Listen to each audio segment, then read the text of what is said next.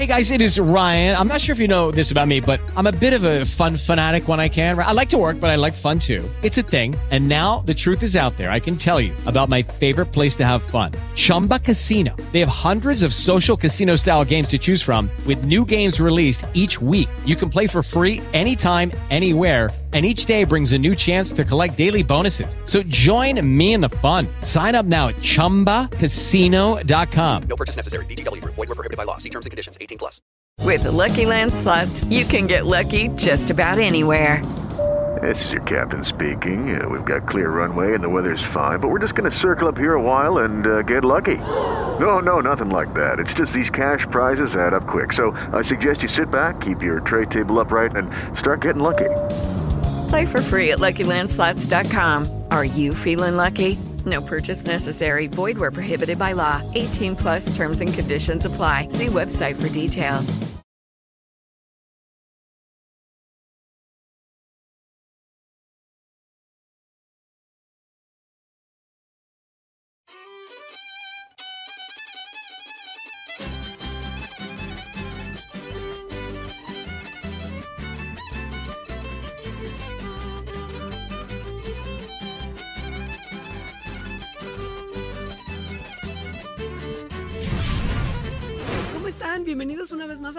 Nacional. Hoy les tenemos un montón de sorpresas que los van a dejar con el ojo cuadrado. No querrás decirnos bien con la oreja cuadrada. O sea, sí, pero todo depende de cómo y dónde nos esté sintonizando la gente. Ya ves que hay algunos que lo hacen por radio, otros por YouTube, otros por redes sociales. Bueno, como nos estén viendo o escuchando, les mandamos un gran saludo. Y pónganse cómodos porque como dijo Cha, el programa de hoy va a estar buenazo. Además de ponernos al corriente sobre todas las noticias más importantes de la semana, también nos sentaremos a platicar con invitados súper especiales. Y hablando de invitados, contamos una vez más con la participación de Paco Ignacio Taibo II, quien nos preparó una cápsula que nos hará viajar por el tiempo en esa historia de México que en ocasiones pasa inadvertida, pero es narrada y recuperada a detalle con esa manera de contar las cosas tan característica, tan particular de Paco Taibo II. Ay, para que cerremos la semana bien pilas, les traemos una leyenda de terror en nuestra sección Córrele que aquí espantan que preparó el actor Humberto Busto. Yo les recomiendo que vayan agarrando un bolillo porque esta sección siempre nos pega uno que otro sustito. Como debe ser, mi Leos. A veces uno necesita ese tipo de sobresaltos. Recuerden que pueden mandarnos un mensajito a través de redes sociales, en Twitter o bueno, X o ex Twitter o como quieran. Estamos como arroba la hora nacional y en Facebook y YouTube como la hora nacional oficial. Pues bueno, no se diga más, Micha. Arrancamos este programa porque ya llegó la hora. La hora nacional. Eso.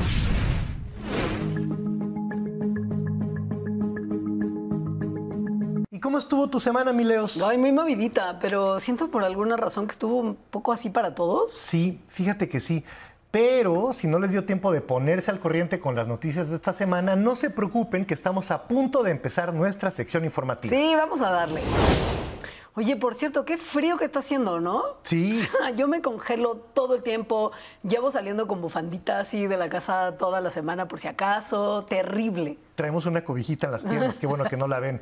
Y es que esta semana tuvimos temperaturas bajísimas en todos lados. ¿No viste cómo estuvieron amaneciendo el Popo y el Isla? Sí, nevadísimos, preciosos, todos blancos, recubiertos.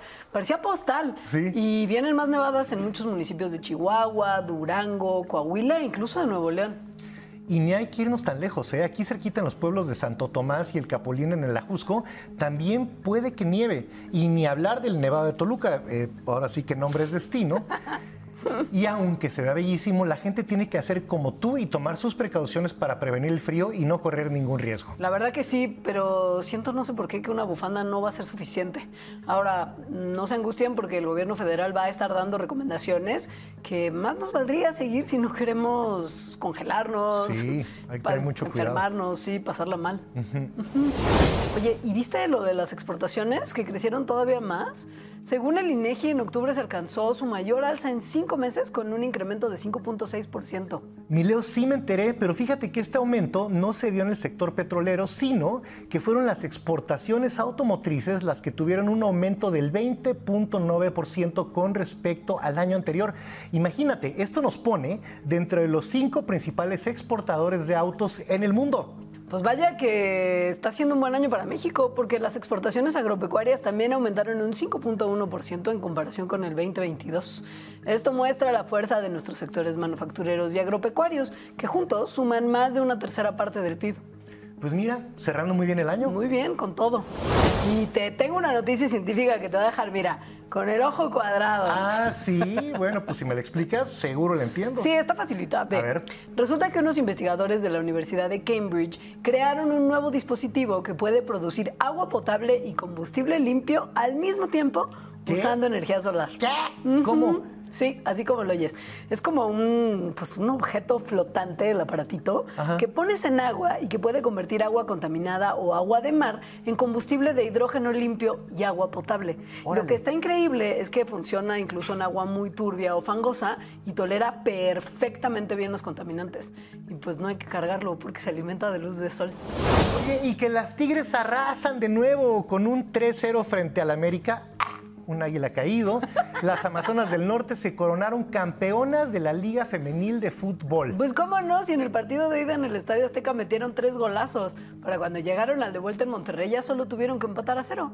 Y con el frío que estaba haciendo Sí. tuvieron una ventajota. Sí, sí, estaban a 9 grados. Pero fíjate que no fue cosa de suerte. Las Tigres han dado todo un espectáculo durante toda la temporada y lo que más me gustó fue ese abrazo que se dieron la arquera del Tigre, Ceci Santiago, y la delantera del América, Alison González. Me encantan esas cosas de conducta deportiva así, en que rivales van y se abrazan y se felicitan. sí, sí, es Padrísimo. increíble. Oye, y ahorita para fin de año, ¿ya hiciste tu planecito para visitar Tulum o qué? No, por... Pues porque ya abrió el aeropuerto internacional de Tulum justo. En la mañanera, hace unas semanas, el presidente López Obrador anunció que tan solo tres años después de que empezara la construcción, el primero de diciembre de 2023, el aeropuerto arrancaría sus operaciones y pues así fue. Pues coincide con que para el 15 de diciembre el tramo entre Palenque y Cancún del tren Maya también va a estar ya listo. Y según esto, el aeropuerto va a conectarse con la carretera federal 307 con una vía de 10.5 kilómetros. Así que vamos a poder viajar por toda la península yucateca sin ningún problema.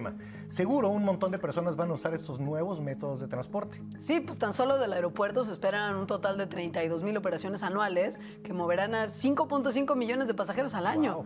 Y ve agendando tus vuelos, chap, porque ya hay vuelos confirmados para los primeros días del año de las aerolíneas de Aeroméxico, Viva Aerobús y Mexicana de Aviación. Oye, y como todo en la vida, el día de hoy, la edición número 37 de la Feria Internacional del Libro de Guadalajara llegó a su fin. Pero estuvo increíble. Tuvimos como invitado de honor a la Unión Europea y fueron escritoras y escritores tan importantes como María Dueñas, Pascal Quiñard y Judith Berg. Además, el premio Phil de Literatura en Lenguas Romances 2023 se lo llevó la gran poeta mexicana Coral Bracho. Como es la feria del libro más grande e importante de habla hispana, había stands enormes de todas las grandes editoriales del país y miles de lectores asistieron para encontrar títulos con una que otra rebajita. Oye, es que con el precio de los libros surgen los descuentos, ¿no? Sí. Justo eso dijo Paco Ignacio Tabodos, a quien tal vez recuerden por, no sé, nuestros episodios nacionales. claro, por supuesto. que fue a la feria en carácter de director del Fondo de Cultura Económica y aprovechó para recordarles a las grandes editoriales que sí es posible bajar los costos de los libros y así acercar a más mexicanos a la literatura, así como lo ha hecho el fondo. Bueno, pues esperemos que le hagan caso porque yo también tengo ya varios libros en mi lista. ¿eh? Además, hoy tenemos un reportaje especial de nuestro compañero Luis Urquieta sobre la Feria del Libro de Guadalajara. No se lo pierdan. Oye, Leos, ¿y tú que eres una vocera importante de los peligros del cambio climático? ¿Cómo viste la carta que le escribieron al presidente brasileño Luis Inácio Lula da Silva en el G20? Pues me pareció súper importante, Cha. Más de 20 organizaciones sociales, como el Fondo Mundial para la Naturaleza y la Iniciativa Climática de México, se juntaron para pedirle al nuevo presidente de uno de los foros internacionales más importantes del mundo que ayude a hacer un cambio en la región. Pues cómo no, le pidieron que los miembros del G20 se comprometan a reducir en un 40% sus emisiones de carbono y que tripliquen su capacidad de producción de energías limpias en los próximos 10 años. Sí, y a que también hagan el intento de combatir la deforestación y la minería ilegal de oro para que podamos conservar por lo menos el 80% de la Amazonía para 2030. Si no, no va a haber punto de retorno para este pulmón del mundo. Híjole. Sí.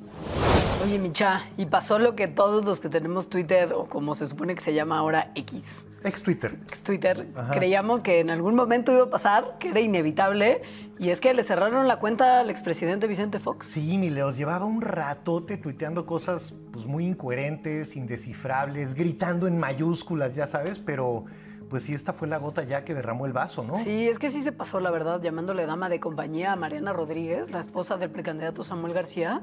Claro que le llovieron acusaciones de misoginia de todos lados, tanto de sus aliados como de sus adversarios. Pues sí, y es que esta no era la primera vez. ¿Te acuerdas cuando era presidente cómo se refirió a las mujeres como lavadoras con patas? Sí, y sí. también hace algunos meses atacó, atacó a Claudia Sheinbaum por sus orígenes. Sí, terrible. Por ahí se le salió lo misógino, lo antisemita, muy desafortunado. Pero estas cosas ya no se pueden decir así nada más. Hay consecuencias y hay que enfrentarlas. Ni Claro. modo. Sí, por sí, sí, sí. Y bueno, ya casi llega la época favorita del año de muchos trabajadores y trabajadoras. Déjame adivinar, el maratón Guadalupe Reyes. Eh, sí, también Navidad, Año Nuevo, pero también es la época de aguinaldo. Y como sabemos, de acuerdo con el artículo 87 de la Ley Federal del Trabajo, todos los empleadores tienen la obligación de proporcionar un aguinaldo anual equivalente a 15 días de salario como mínimo antes del 20 de diciembre. Y ojo, ¿eh? Porque en caso de que el aguinaldo no se pague a tiempo, no se pague completo, los empleadores pueden recibir una multa de entre 18.260 y 365.200 pesotes. Y el aguinaldo aplica para todos los trabajadores, los de base, los de confianza, los de planta, sindicalizados, contratados por obra, los de tiempo determinado, los eventuales, todos. Todos. Y por supuesto, esto también incluye a las trabajadoras del hogar. Así que vayan sacando sus cuentas porque aunque no hayan cumplido con el año de trabajo, se debe pagar la parte proporcional al tiempo trabajado. Incluso si renuncian antes del 20 de diciembre, tienen derecho a recibir su parte. Ok, ya estamos a nada de terminar con la sección de noticias, pero antes vamos a escuchar un mensaje de la Secretaría de Gobernación. Muy atentos. Y saludamos a toda la audiencia de la Hora Nacional. Como parte de las acciones del Plan de Reconstrucción de Acapulco y Coyuca de Benítez, tras el paso del huracán Otis, la Secretaría de Gobernación informa. Esta semana inició la entrega de recursos para la limpieza de 250 mil viviendas afectadas. Alrededor de 32 mil familias reciben apoyos cada día. Se trata de 8 mil pesos entregados en módulos que estarán funcionando hasta el 7 de diciembre. En el caso de la reconstrucción de viviendas y comercios, el apoyo será de hasta 60 mil pesos entregados en dos exhibiciones. La primera del 8 al 21 de diciembre y la segunda del 22 al 31 del mismo mes. Todos los afectados recibirán asesoría técnica para la reconstrucción de sus inmuebles.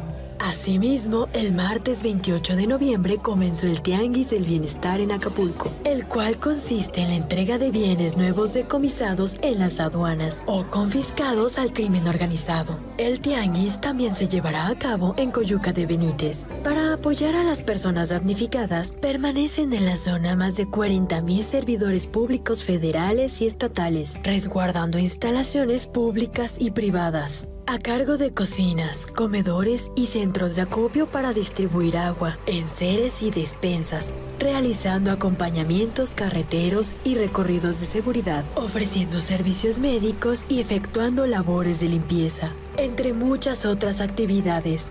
La limpieza en mercados, escuelas, centros de salud, calles y avenidas ha permitido retirar más de 300.000 toneladas de basura y escombros. Se continúan distribuyendo paquetes de enseres electrodomésticos, despensas, canastas básicas, agua purificada y comida caliente, con más de un millón de raciones a la fecha. Se está por alcanzar el nivel de abasto de agua previo al huracán. Con la participación de todas y todos y bajo la coordinación de la Secretaría de Gobernación, el noble estado de Guerrero renacerá. Gobierno de México. Y eso es todo lo que tenemos para ustedes en esta sección informativa. Pero solo en la sección informativa, porque todavía nos queda mucho programa. Así es. Querida audiencia de la Hora Nacional, les saluda Luis Gabriel Urquieta. Estamos desde Guadalajara, Jalisco, en la Feria Internacional del Libro, con la invitación especial de honor de la Unión Europea. Y vamos a platicar con varios autores, varias casas editoriales, así que vamos a ello. Nos encontramos con una de las escritoras más prominentes en lengua española, es María Dueñas. Y quisiera preguntarte, ¿cómo estás María? ¿Qué nos traes de nuevo aquí a, a esta feria? Pues la verdad es que estoy encantada de volver. Es cierto que no es la primera vez que vengo, es la octava. El otro día hacía las cuentas y realmente cada año que vuelvo a la FIL es para mí una alegría enorme. Y aparte México tiene algunas apariciones en tu obra. ¿Nos podrías platicar cómo ha inspirado este país a tu, a tu obra literaria? Sí, exactamente. Para mí fue interesantísimo hacer esa documentación, esa investigación, leer sobre México, cómo, cómo se va formando la, la identidad de este país, cómo, cómo eh, se van aunando lo que llega de fuera, lo que ya hay dentro, lo que, que, que, cómo se va componiendo este, este país que es tan complejo, tan rico, tan amplio y tan apasionante en su, en su presente y en su pasado, por supuesto. Platicamos con María de dos elementos presentes en su obra, la reivindicación de las mujeres como agentes históricos y la migración. Las mujeres quizá de una manera, o a menudo de una manera más callada, menos protagonista, eh, siempre han estado ahí, siempre han estado dando apoyo, dando refuerzo o, incluso llevando ellas las riendas, ¿no? Pero parece que las grandes proezas de la historia las ha hecho un hombre de pronto que surge, una gran figura histórica o un grupo de hombres o un ejército de hombres o un gobierno creado por hombres. Y detrás de ellos siempre había muchas mujeres con mayor o menor grado de influencia, con mayor o menor grado de tal, o simplemente como, como apoyo y sustento. Es que los hombres iban a la guerra, pero las que se quedaban a cargo de las familias, las que de los círculos familiares, de los círculos sociales, vecinales, urbanos, todo tipo, eran las mujeres y ahí estaban peleando. Esos hombres se iban y ellas eran las que tenían que dar de comer a sus hijos, tenían que estar pendientes de sus propiedades o de sus labores domésticas o todo, ¿no? Y, y, y, parece que no, que no hacían nada, solo quedaban ahí paradas en el tiempo, congeladas, mientras los hombres hacían sus grandes proezas por el mundo. En España hemos sido un país muy emigrante mucho tiempo y ahora nos hemos convertido en un país que atrae a, a inmigración y hemos hecho ese, ese cambio muy rápido y con algunos desajustes que todavía están por, por resolver. Y yo en cierta manera en mis obras no lo empecé a hacer de forma consciente, pero ahora que veo todo, todo mi corpus literario, sí que veo que hay una, una coherencia en ese sentido, ¿no? Y, y, es como recordar a mis propios lectores que nosotros también hemos sido esos inmigrantes a los que ahora eh, a veces no tratamos con el respeto necesario, ¿no? He tratado eso, el, el, la inmigración por causas políticas, que es el exilio, la inmigración por causas económicas, ¿no? que es como las hijas del capitán que mandó a, a, tres jóvenes malagueñas a la colonia española en Nueva York, que es una emigración de muertos de hambre buscándose la vida. Y, yo creo que, bueno, no es que tengamos la responsabilidad de, desde la literatura de, de hacer un, una apología de la emigración, pero yo creo que, bueno, que está bien que recordemos nuestro pasado. A mí me gusta hacerlo, ¿no? Que, para que no se nos pierda la sensibilidad por lo que fuimos. También entrevistamos al escritor colombiano Bangadov, quien nos habló de su ópera prima, Diario de una seducida. Cuando yo pienso el acto de la escritura y de la literatura, creo que confluyen tantas cosas, confluyen vivencias propias, confluyen vivencias de los demás, incluso el inconsciente, que, que es algo que a mí me interesa mucho, eso que uno generalmente no controla, eh, cosas que uno escucha. Generalmente eh, los casos de violencia hacia la mujer eh, en Colombia, en América Latina en general, son muy altos. Pero eh, en particular en Colombia, yo ya había terminado de escribir el libro, había terminado de escribir la novela y ese año que fue antes de la pandemia se presentaron muchos casos que cuentan un poco un hecho que es eh, crucial aquí, que es eh, un par de mujeres que mataron a sus hijos. Una de ellas se arrojó de un puente en un departamento en, en, en Colombia. Y mm, yo creo que tiene que ver muchas cosas a la hora de escribir una novela. No hay una sola línea. Van desde fijaciones literarias que uno tiene hasta ideas que uno quiere expresar. Pero yo siempre he sido muy claro que a mí lo que me interesa es dar una perspectiva de lo humano un poco alejada de estos cánones convencionales de persona buena o mala. Yo creo que hay que pensar un poco más allá de eso. Pero también me interesa una idea que es de la política propiamente. Hay una autora que yo he trabajado por muchos años que es Hannah Arendt y ella tiene un concepto que a mí me interesa que es la idea de la comprensión, que yo lo traspaso de la política a otros ámbitos y es pensar en extenso. Pensar en extenso es ponerse en el lugar del otro, que es algo que realmente nos cuenta. Y esta es una novela que busca eso. Es una novela escrita en primera persona con una voz femenina que lo que busca es que los lectores entren a la conciencia de Sonia y desde allí se pongan en una vida que es totalmente diferente a la propia. Pero en algún momento, eh, yo lo he dicho varias veces, a mí me interesa que esta novela sea una suerte de, de espejo en el cual uno no solo sea capaz de ver a Sonia, sino que Sonia le devuelva la mirada y nos cuestione a nosotros mismos. En la FIL confluyen las editoriales más importantes de Iberoamérica, entre ellas Sexto Piso. Platicamos con su director y fundador, Eduardo Rabaza, quien nos habló de la relevancia de estos espacios. La FIL es como un espacio donde podemos eh, decirle a los lectores, mira, estos son todos los libros disponibles este, que tenemos, eh, de los que hemos publicado. Entonces es eso, ¿no? un escaparate para, para mostrar y compartir y pues idealmente que los lectores se acerquen a, a ver las, las obras que hemos publicado eh, y además de un escaparate pues es un lugar de encuentro digo, incluso con amigos ¿no? que, que, que, das cita aquí este, escritores eh, editores agentes literarios es una oportunidad para conversar con los lectores que eso no es algo que tengas mucha oportunidad en otros lugares ¿no? o sea, y es como súper súper este, constante, ¿no? Llegan los lectores, llegan año con año y te dicen, el año pasado me recomendaste tal libro, me encantó, o a veces no, a veces no me gustó tanto, ¿no? Y es una muy buena oportunidad pues para escucharlos ahora sí que de viva voz, ¿no? Hay quien dice que eso ya pasa en las redes, yo desconfío un poco a veces de la interacción que se da en las redes y creo que es muchísimo más eh, honesta, me atrevería a decir, la que se da en un espacio como la FIL y bueno, también está obviamente la parte de pues, las presentaciones, ¿no? Este, que son muy importantes tanto para editar como para los autores y la red de, pues, de, de, de profesionales, ¿no? O sea, se dan los días de, pues, con agendas literarias, con distribuidores, con libreros, o sea, es como un pequeño gran microcosmos de donde todo pasa en cuanto al mundo del libro, pues en nueve días. ¿no? Fue justo en la FIL donde Pepe Gordon el año pasado encontró a Nacho Solares, con quien decidió coescribir el libro que sería el último de Nacho, novelista de lo invisible. Y aquí fue donde se, se planteó la posibilidad de este libro. Eh, Nacho Solares ya no, no tenía la fuerza ni la energía para acometer una nueva aventura literaria y le dije, oye, y si hacemos un libro, si conversamos y dialogamos, y vi que se le encendieron los ojos. Lo interesante es que Nacho pudo ver en vida la publicación de este libro. Prácticamente murió unos meses después de que salió publicado. Presentamos El novelista de lo invisible, pero él me dijo algo muy importante. Verse como una novela había sido interesante y que eso le daba un sentido de plenitud, el poder leer la novela de su vida, por decirlo así, hicimos la novela del novelista, de lo invisible. Y es muy hermoso que de esta manera le rendimos homenaje, buscando de nuevo las claves que se encuentran justamente a través de la literatura, que nos revelan el lado invisible de lo visible.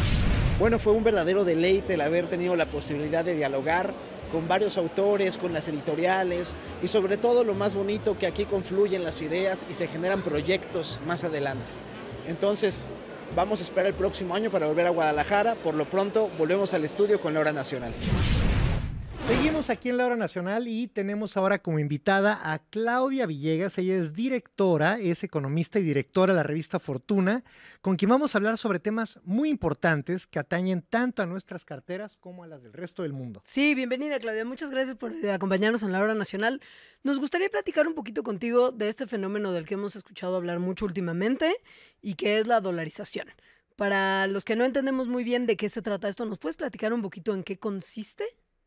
Claro, la dolarización pues es un fenómeno que está pues aquejando a algunos países de América Latina.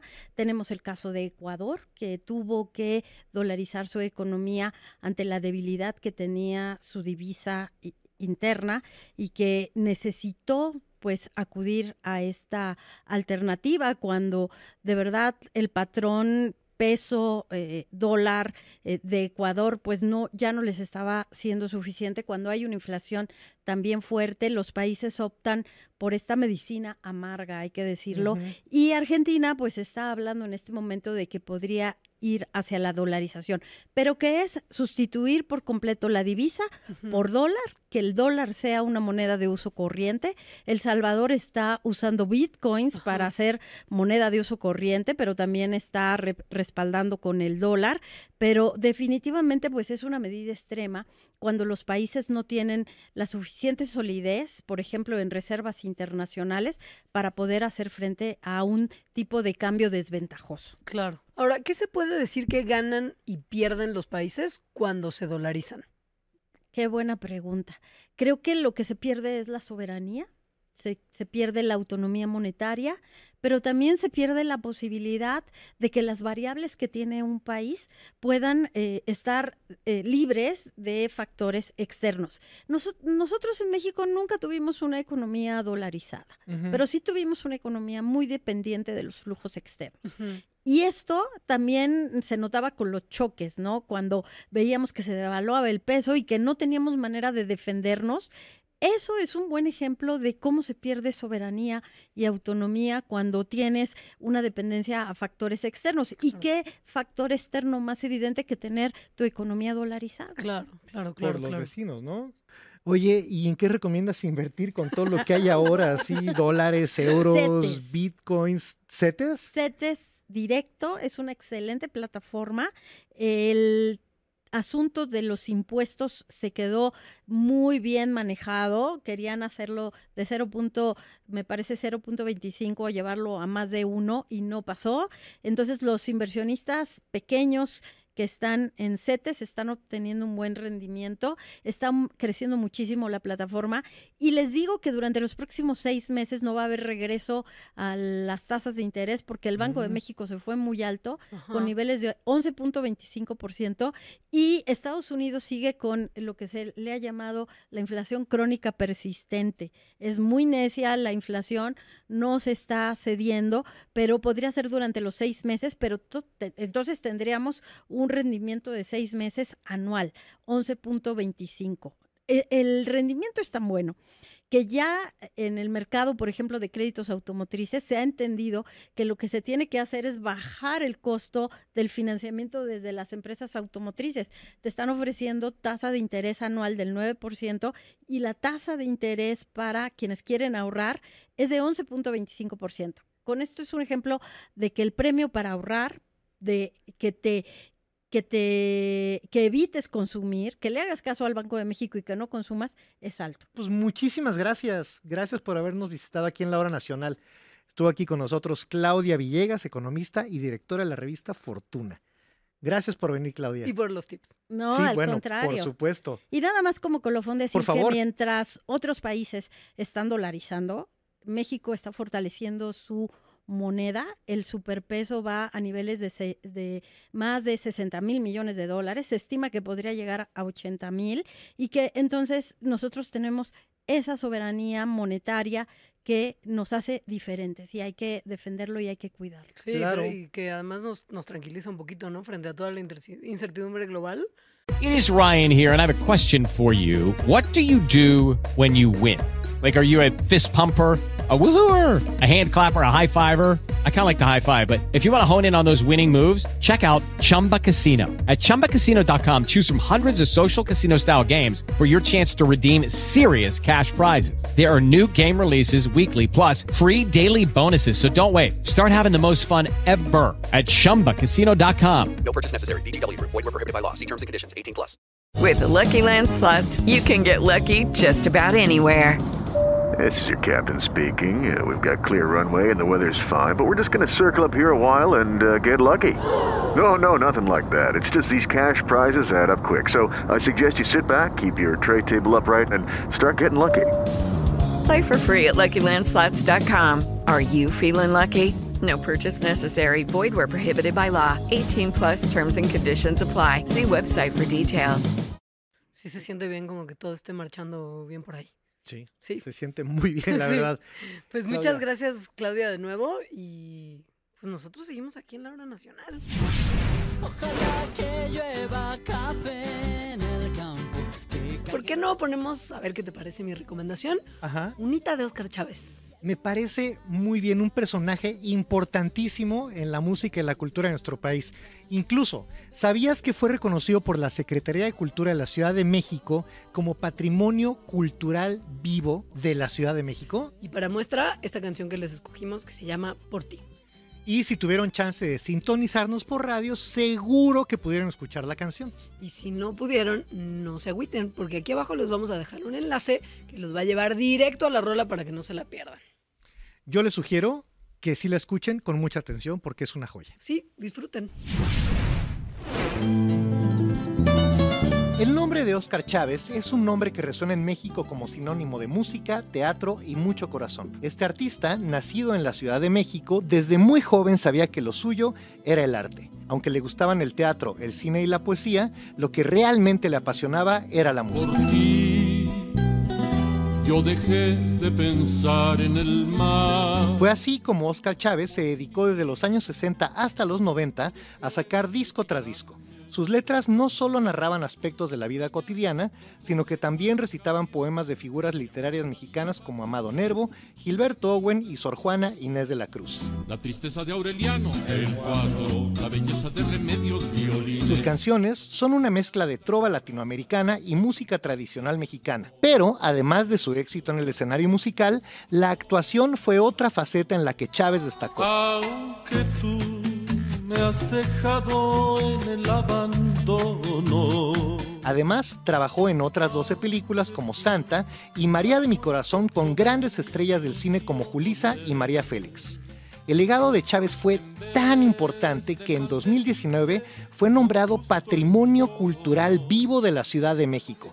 Esto ocurrió porque, además de ser artista, Chávez también era un activista de corazón.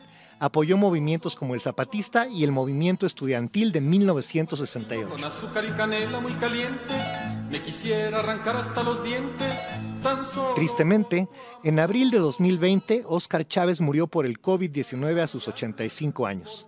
Sin embargo, su legado es de esos que no se olvidan, porque cada canción, cada película, cada poema que dejó es un trozo de historia y corazón mexicano. Ya que es cierto es ese dicho de que el tiempo vuela cuando te diviertes, como nosotros conduciendo la hora nacional. Eh, ok, te entiendo perfectamente, Ajá. pero entre tanta música y plática ya llegó la hora de tomarnos una pequeña pausa. Esperamos que estén disfrutando de la hora nacional tanto como nosotros. Y tranquilos, que todavía no nos despedimos. En un momento regresamos. Sí, y no olviden que pueden sintonizar nuestra programación a través de Facebook y en nuestro canal de YouTube que estamos como La Hora Nacional Oficial. Ahora, si les late más la idea de mandarnos mensajes o notas de voz, tenemos un WhatsApp. Es el 55 39 14 87 80. Escríbanos, manden nota voz, manden stickers, stickers. stickers, manden stickers. Y nos va a dar mucho gusto leerlos y escucharlos, por supuesto. Así es. Esta fue una producción de la Dirección General de Radio, Televisión y Cinematografía de la Secretaría de Gobernación. Gobierno de México. Y ya regresó la hora, la hora nacional. Esta segunda parte del programa viene con más sorpresas. Todavía nos falta platicar de muchos otros temas súper interesantes y, obvio, seguir escuchando buena música. Claro. Esperemos que estén pasándole igual de a gusto que nosotros este domingo. Prometemos hacer de su noche algo lleno de música, historias y datos muy interesantes. Además, tendremos más entrevistas y más información. Por ejemplo, vamos a analizar algunas noticias que anduvieron circulando en redes sociales en la semana para ver qué tan ciertas o falsas son. Porque, como ya sabemos, del dicho al hecho hay mucho trecho.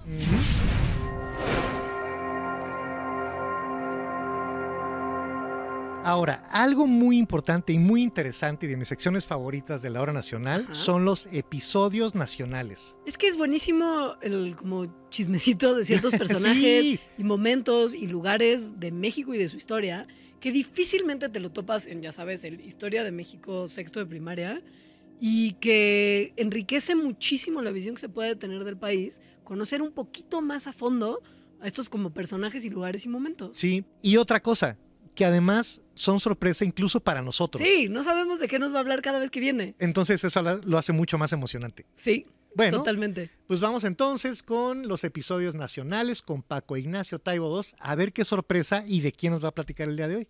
¡Uy, qué emoción! Nos da mucho gusto contarles que tenemos una vez más con nosotros a Paco Ignacio Taibo II para contarnos uno más de nuestros episodios nacionales. Bienvenido de nuevo, muchas gracias. por Muchas gracias. Qué gusto. ¿Cuál es la sorpresa el día de hoy? La sorpresa del día de hoy es eh, de todos los personajes de la historia de México que tengo afinidades profundas. Hay varios, pero hay uno en particular que de veras, de veras, cuando sea grande quiero ser como él. Ajá. Que es Vicente Riva Palacio. Primero era un joven poeta, político del ala izquierda del liberalismo juarista, ah, que tiene la- el final de la invasión norteamericana y quiere ser eh, militar y voluntario. Pues este cuate, este hombre, participa en la segunda batalla de Puebla de manera destacada en las afueras de Puebla y después de eso, la derrota por, por el ejército francés, se repliega con Juárez y va a dar a Michoacán. Ok. Sigue siendo un poeta conocido, es el autor del Adiós Mamá Carlota, desde las montañas de Michoacán. Durante cuatro años duerme en el suelo, en las montañas, organiza un ejército de guerrilleros, entre ellos nativos de la zona de Zitácuaro y de toda esta zona, y al final termina llegando hacia la toma de Querétaro contra el ejército de Maximiliano, dirigiendo a las brigadas del sur y a los michoacanos los macheteros que vienen con, con- de Guerrero y del Estado de México, etc. Y tiene la, la fortuna de, en el último momento de la batalla de Querétaro, él es el que recibe el sable de Maximiliano derrotado. Wow. Se lo ponen en la mano y él se lo lleva a Mariano Escobedo. Bueno. Ah, después de la victoria, se presenta en Palacio Nacional Vicente Riva Palacio. Vicente dice, señor presidente, me voy. Ya, dejo la milicia. Ajá. Y Juárez le dice, pues esta es una etapa de reconstrucción, pero entiendo muy bien de su parte el que decida dejar la milicia. Pero le dice, y está registrado, lo bonito que está registrado este diálogo Juárez Riva Palacio. Pero le debemos cinco años de sueldo de general. Y Riva Palacio le dice, ¿Pero "Señor- qué cree? Señor presidente, a la patria se le sirve, no se le cobra. Ah. Y la frase quedará ahí. Y el que se le olvide, mal mexicano.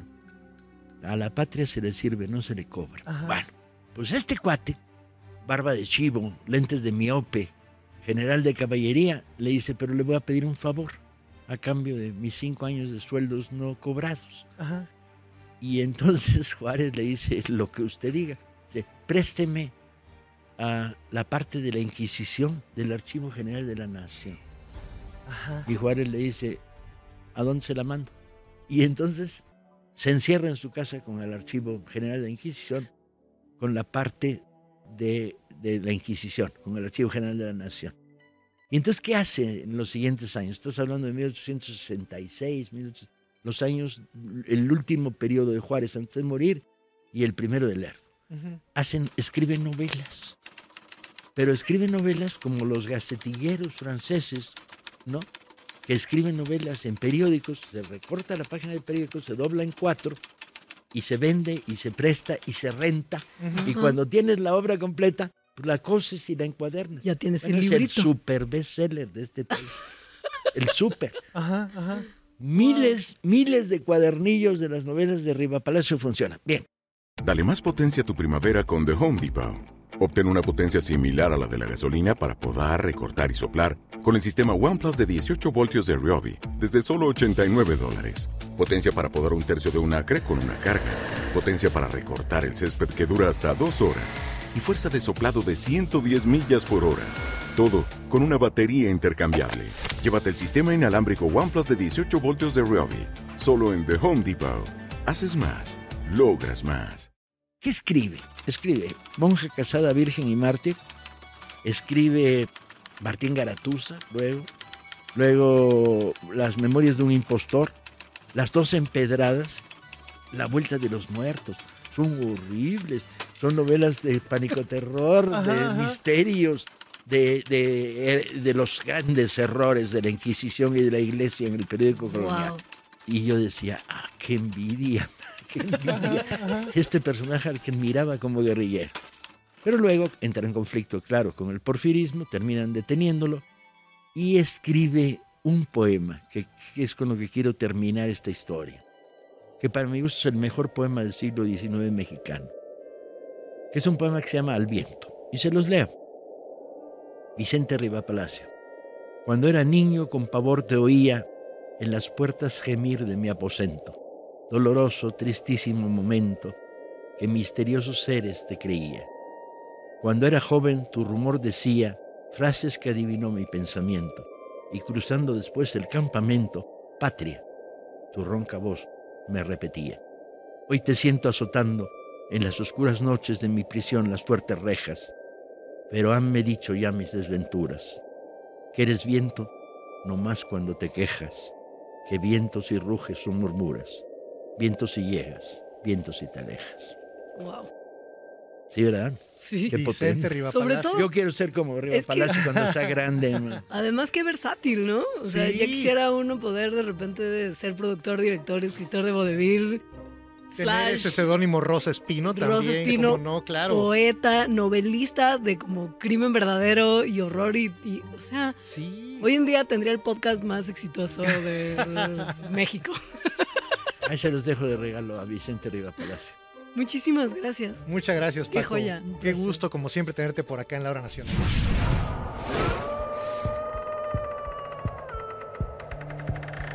Aquí seguimos en la hora nacional y no sé cómo anden todos ustedes, pero aquí está comenzando a sentirse una vibra un poco escalofriante. A mí me da mucha curiosidad saber si alguna vez, porque esto es como una curiosidad morbosa que me da, Ajá. a mí me dan tanto miedo estas cosas que siempre me da curiosidad qué sienten las personas que lo viven. Si alguien de las personas que nos está viendo o escuchando ha vivido una experiencia paranormal. Si sí, por favor cuéntenos, porque me encantaría escucharlos en nota voz o leerlos como prefieran. Acuérdense que pueden encontrarnos en redes sociales como arroba la hora nacional oficial y si son de los que prefieren los mensajes de voz, pueden también mandarnos uno a nuestro WhatsApp al 55 39 14 87 80. Esta noche en Córrale, que aquí espantan.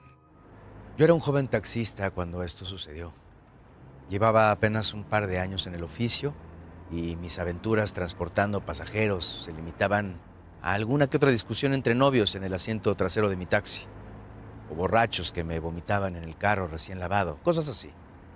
Nada sobrenatural. A pesar de que la zona donde circulaba, el pueblo de Todos Santos en Baja California Sur, tenía su fama porque, según ahí, vivían personas que podían transformarse en bestias. Debo aclarar esto para que quien me escuche sepa que lo que voy a contar es cierto.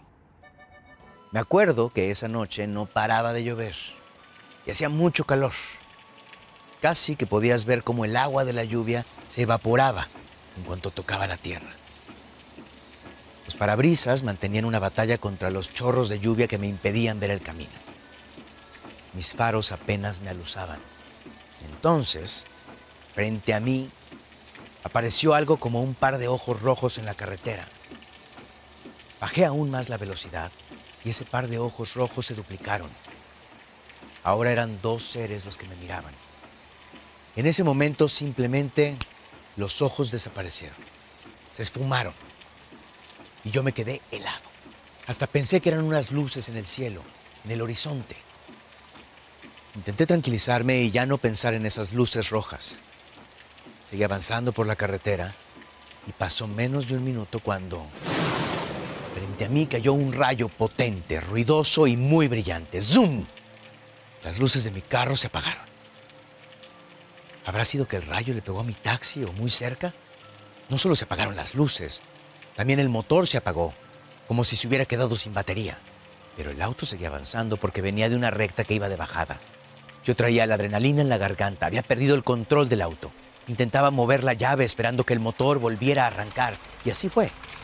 Tuve mucha suerte. Enseguida recuperé el control del auto, pero los faros seguían apagados. Justo en ese momento, le pegué a algo que estaba en la mitad del camino. Era un bulto, tal vez un chivo o un perro callejero.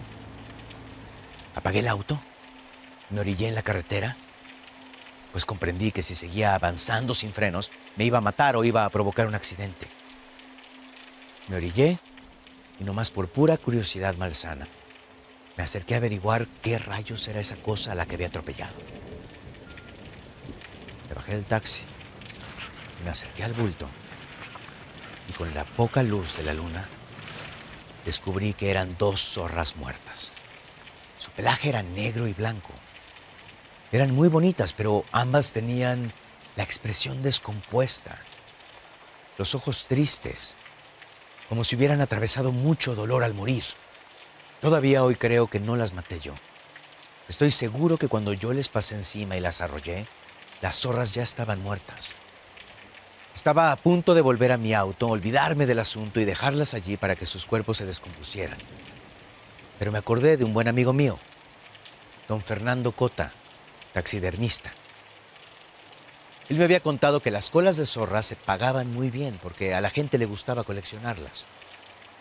Entonces decidí meter a las zorras a la cajuela del taxi y llevarlas conmigo, a ver si podía sacar algún dinero con sus colas. Así que llegué a mi destino sin más contratiempos y me puse a jugar baraja con mis compadres, como lo hacíamos algunas noches entre semana. En mi cajuela mientras seguían las dos zorras muertas. Debo confesar que durante el resto de la noche jamás me abandonó un malestar en el cuerpo. Sentía que había hecho algo malo. Intentando callar mi pugna interna, saqué el tema con mis compañeros de juego. Les dije que en la cajuela de mi taxi traía dos zorras muertas que me había hallado en la carretera. A la izquierda de mí, en la mesa donde codo a codo jugábamos baraja, estaba don Jeremy. Él fue el primero en pedirme que le mostrara mis trofeos. Así les llamó. Enséñanos tus trofeos, me dijo, como si yo hubiera cazado a esas zorras. Los demás apoyaron la idea de don Jeremy y no tuve más remedio que acceder a lo que me pedían. Y tengo que aclarar esto para que nadie piense que lo que vimos fue producto del delirio. Abrí pues la cajuela para que mis compañeros vieran a las zorras, pero lo que había ahí adentro era otra cosa. Eran dos ancianas desnudas, con los cabellos blancos y negros. Los mechones de pelo cubrían algunas partes de su cuerpo flácido, con la piel arrugada y llena de manchas. A pesar de que, según mis cálculos, las zorras llevaban más de 12 horas encerradas en la cajuela, las dos ancianas dormían plácidamente en posición fetal, como dos niñas, una frente a la otra. Sus cuerpos estaban cubiertos de arañazos, con la sangre todavía fresca. Todos nos hicimos para atrás. La imagen nos heló la sangre y se hizo un silencio nauseabundo. Mis colegas y yo observamos a las ancianas por un buen rato sin decir nada. Incrédulos, pero a la vez intentando verlas muy bien para creernos lo que estábamos atestiguando. Nadie sabía qué decir y yo traía mucha vergüenza. Me daba miedo que mis compañeros pensaran que había secuestrado a esas dos ancianas o que les estaba jugando una broma de mal gusto. En ese momento las dos ancianas abrieron los ojos. Al vernos se arrinconaron adentro de la cajuela y lanzaron gruñidos. Sus miradas estaban llenas de lujuria salvaje. Parecían poseídas por una energía animal. Las dos ancianas saltaron de la cajuela y se pusieron de pie con sus cuerpos retorcidos. Como un acto reflejo, todos nosotros retrocedimos. Horrorizados veíamos a esas dos mujeres que actuaban como bestias indómitas. A pesar de sus rasguños y heridas, se movían con una agilidad sobrenatural, como dos zorras enfermas de rabia.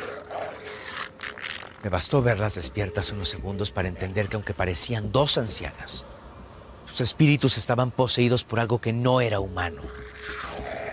Ellas parecieron oler el miedo y el horror que nos provocaban, sin dejar de enseñar sus colmillos.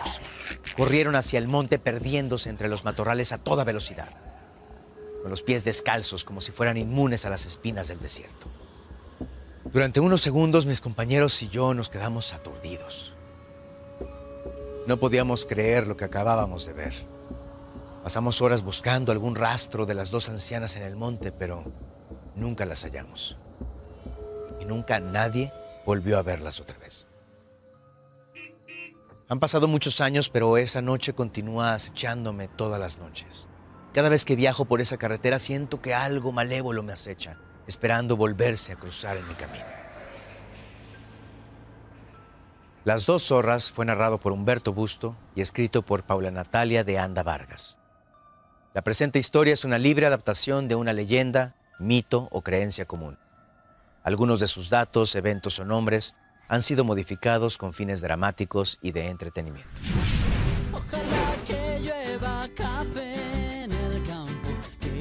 Los dejamos con una semblanza de nuestro próximo invitado en la hora nacional, Pancho Barraza. Estoy segura que la mayoría de quienes nos están escuchando se emocionaron un montón nomás de escuchar el nombre de esta leyenda. Si tuvieron la oportunidad de sintonizarnos por radio, seguro pudieron escuchar el tema Mi enemigo al amor. Amo ese título y la rola.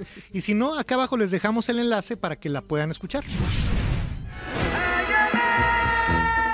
Francisco Javier Barraza Rodríguez, a quien todo el mundo conoce como Pancho Barraza, es un cantante y compositor originario de Juan José Ríos, Sinaloa. Cuando era chico recibió de regalo una guitarra y aprendió a tocarla por sí mismo. Fue entonces cuando empezó a interesarse por la música. Poco a poco fue adquiriendo experiencia participando en diversos concursos y cantando en eventos locales. Cuando llegó el momento de elegir su carrera, estudió para convertirse en profesor de música en la Benemérita Escuela Normal de Sinaloa. cuerpo y decirte mil cosas. Más adelante dio clases en una secundaria del poblado Villa Unión hasta sus 22 años, que fue cuando se integró como bajista al grupo Carisma y al coro de la iglesia de dicho pueblo. Al poco tiempo, su talento y don para componer lo llevaron a convertirse en la voz principal del grupo sinaloense llamado Los Recoditos. Ahí Pancho le agregó un tono romántico a la música de la banda y grabó su primer disco, cuyas canciones empezaron a sonar en las radios del Pacífico.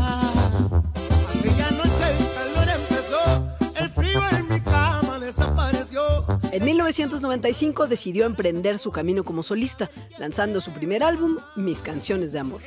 Este fue el comienzo de una exitosa carrera en solitario, donde Barraza se destacó por su habilidad para fusionar diferentes géneros musicales, desde la banda hasta el mariachi, pasando por la salsa, el bolero, la balada y la cumbia. En 1996 lanzó su segundo álbum Cuenta conmigo, seguido de Invéntame un amor en 1997, con su propio grupo mariachi al que bautizó como Santa María. Estos discos fueron bien recibidos y consolidaron su fama. Canciones como Mi enemigo el amor y Pero la recuerdo se convirtieron en hits exitosos. A lo largo de los años, Pancho Barraza ha mantenido una carrera prolífica, lanzando varios álbumes, incluyendo proyectos en vivo y colaboraciones con otros artistas. Su capacidad para reinventarse y su profundo arraigo en la cultura musical mexicana lo han convertido en un ícono y un referente en el género regional mexicano. Su historia es un testimonio de resiliencia, talento y pasión por la música.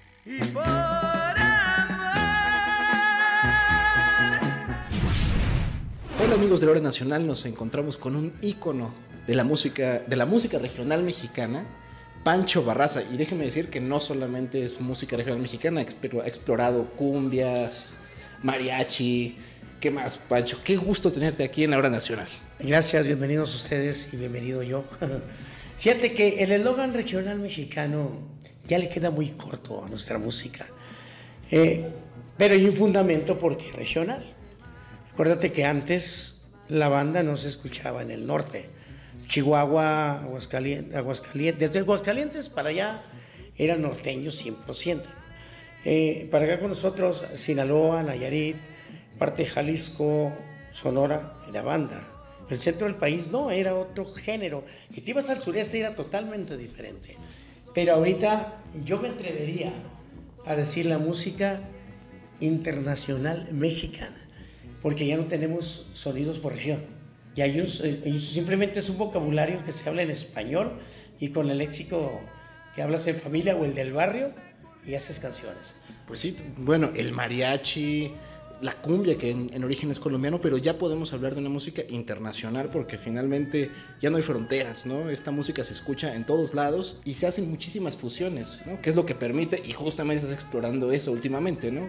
Fusiones de todo tipo, duetos. Platícanos, ¿qué te trae a la Ciudad de México?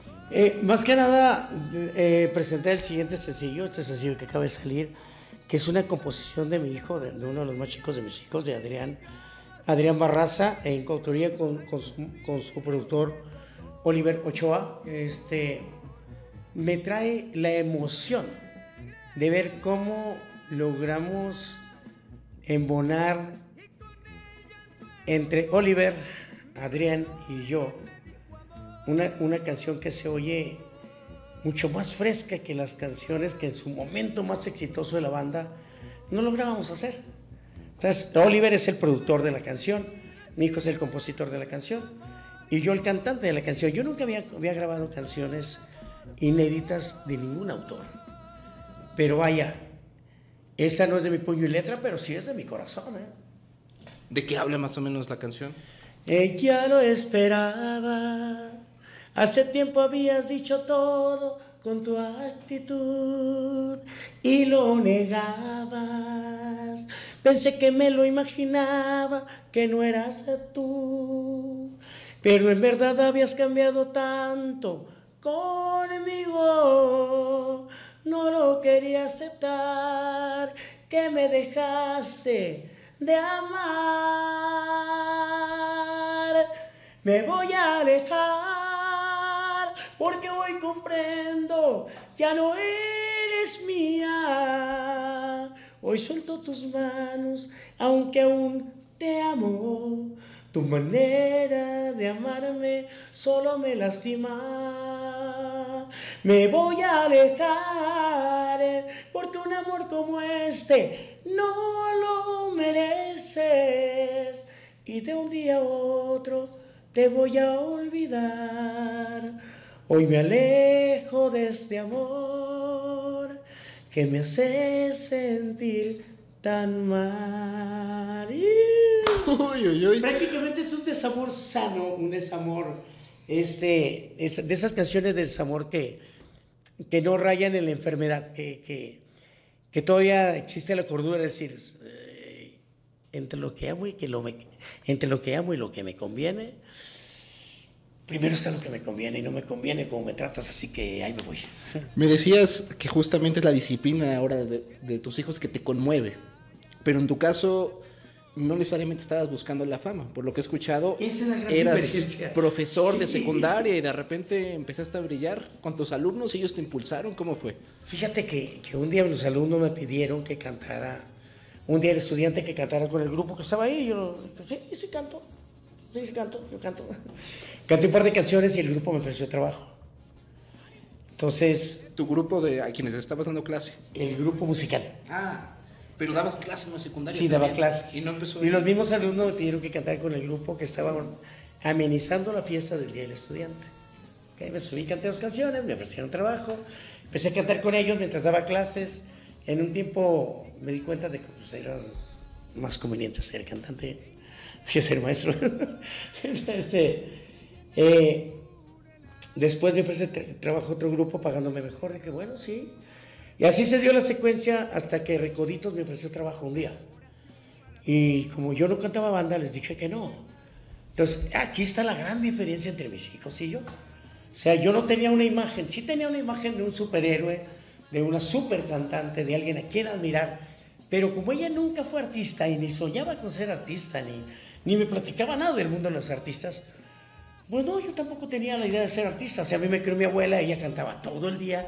Gracias a eso que ella cantaba todo el día, yo, yo aprendí a cantar. ¿Tu primera canción cómo surge? Surge porque me dicen los recoditos, ya que me, me, me, me- animo a entrar con ellos, me dicen, vamos a grabar, ¿no tienes canciones? Eh, Pues sí, muchas que me enseñó mi mamá. No, tuyas de tu autoría, ¿no compones canciones? No, pero puedo componer. Y empecé a componer en ese momento. Y, y todos los primeros éxitos ya se fue, vuelve por favor, una noche cualquiera, eh, a bailar de caballito. Todos los primeros éxitos de Recoditos eran composiciones mías. La búsqueda de la verdad ha sido una preocupación de los filósofos por miles de años, pero hay cosas en las que la verdad no es tan difícil de distinguir. Y nosotros estamos aquí para ayudarlos a distinguir entre lo que es verdad y lo que es falso. Esto es Del Dicho al Hecho. Y para comenzar con la sección, ¿cómo viste el video de la comentarista Beatriz Pajés donde afirma que el presidente López Obrador está preparando un mega fraude para las elecciones del 2024? Según esto, la comentarista habló con una señora del municipio de Tlanepantla, Estado de México, quien le contó que cientos de centroamericanos están recibiendo credenciales de lector. Además de que esta información falsa tiene un tofu un poquito racista, el INE ya desmintió que haya registrado o expedido credenciales para votar a personas no mexicanas. El Instituto Electoral aclaró que únicamente se tramita la credencial de elector a ciudadanas y ciudadanos de nacionalidad mexicana que presenten los documentos correspondientes en los módulos de atención ciudadana. Las campañas para las elecciones presidenciales del 2024 se encuentran ya a la vuelta de la esquina y pues nunca falta la información imprecisa y las noticias falsas. Sí, Micha, como el caso de las publicaciones que andan circulando en redes que afirman que Romina Imas, hijastra de Claudia Sheinbaum, será coordinadora de procesos internos en su campaña.